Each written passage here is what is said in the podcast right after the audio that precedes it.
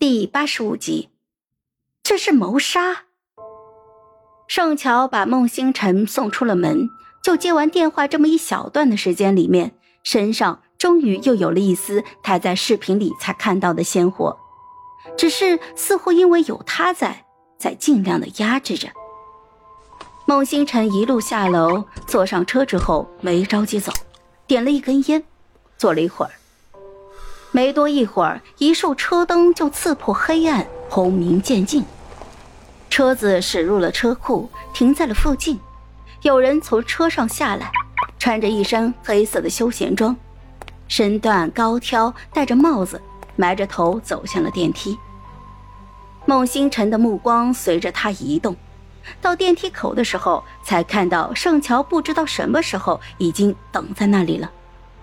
他像一只雀跃的小鸟，灯光照下来，满脸满眼的都是掩饰不了的爱意。两个人不知道说了什么，盛乔仰着小脸看着对面，那样认真又喜欢的神情，好像他眼前的这个人就是他的整个世界。直到他们进入电梯，孟星辰才终于掐灭了烟，发动了车子。哼，这花心的丫头呀！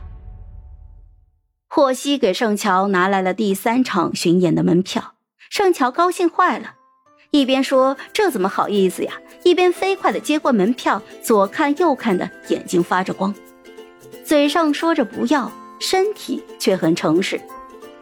进屋之后，房间里还留有一丝男士香水的味道。霍希皱了皱眉，但是也什么都没有问。盛乔已经放好了门票，就小跑着出来了。霍希，你想吃什么？我给你做。哼，都可以。盛乔把头发扎了起来，帮他打开了电视，调出来一个他觉得还不错的纪录片，又用热水泡了一杯果茶给他，才终于跑进了厨房。很快就传出叮叮咚咚的声音，盛乔好像心情很好，还轻声的哼着歌。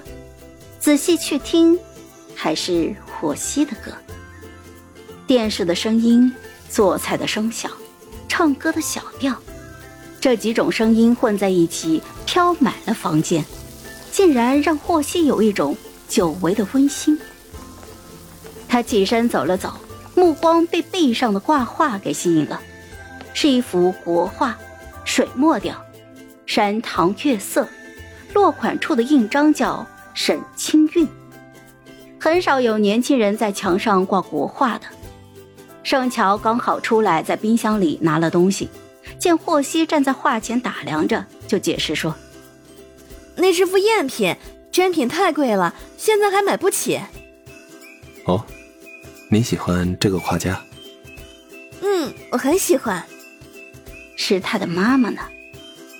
饭很快就做好了，他知道霍希喜欢吃什么，不喜欢吃什么，饭菜都符合霍希的口味。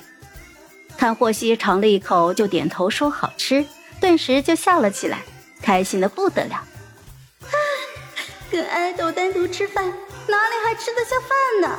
看他就足够了。原来秀色可餐是真实存在的。